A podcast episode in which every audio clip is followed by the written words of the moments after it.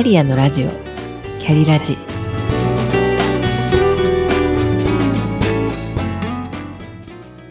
この番組は自分の中の多様性と可能性を最大限生かしてしなやかに100年生きたい。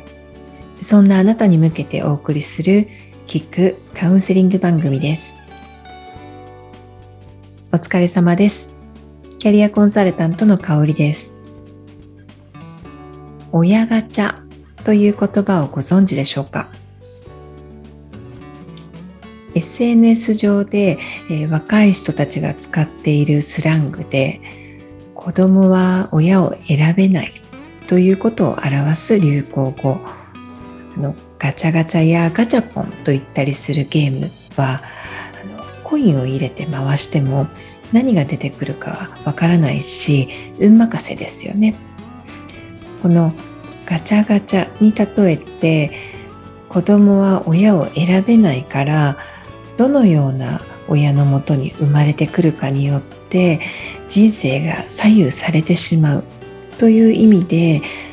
親ガチャ成功したとか親ガチャ失敗したのように使われています。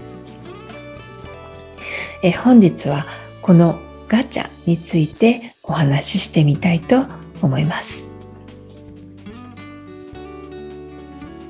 子供たちがこんなこと言ってるんだよと、えー、知人から聞いたのが最初で、へえと思った程度でした。むしろ言えて妙だなと思いました。えー、私はテレビを持っていませんので、どんな議論がされているのかわかりませんが、メディアでも取り上げられている話題だそうです。親をガチャに例えるなんてと、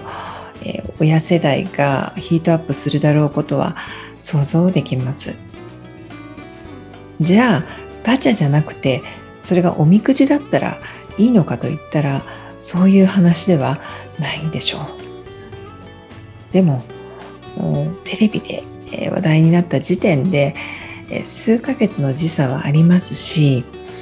つぶやいた人が子供だとしてももしかしたら成人だったとしてもどんなバックグラウンドを持っていてどんな温度感でつぶやいたのかもわからないまま言葉だけが一人歩きしている気がします。で私は親という肩書きはありませんが経済的な格差で進学を諦めなければいけなくなる子どもや、うん、親から虐待を受けていて児童相談所から学校に通う子どもたちを身近で見ています。うちがもっとお金持ちだったらとか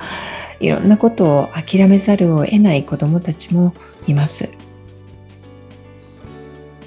そこまでの境遇ではなくても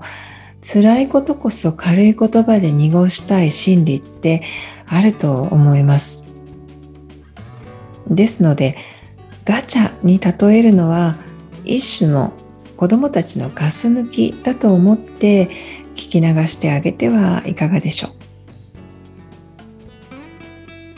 私もほどなくして生徒が、えー、担任ガチャ失敗したと言ってるのを聞いてああこれかと思いました。いや大人だって言葉は違えどよく言っていますよ。今年の担任外れですとか新学期になるとママたちが言っています。同じです。応用編は上司ガチャですね。親も子も上司も自分では選べないと思っていることを誰かのせいにしたくなるとしたら自分の人生の操縦桿を自分以外の人に握られていると思い込んでいるのかもしれません。つまり他人がどうにかしてくれるとか他人に幸せにしてもらおうと思っているのかもしれません。自分の人生は自分で選ぶ。そして自分の選択に責任を持つ。自分の人生の操縦桿は自分で握ると決めましょう。それだけで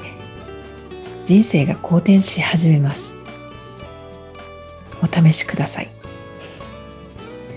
えー、本日は親ガチャ子ガチャ上司ガチャについてお話しいたしました。最後までお聴きくださりありがとうございました。それではまた。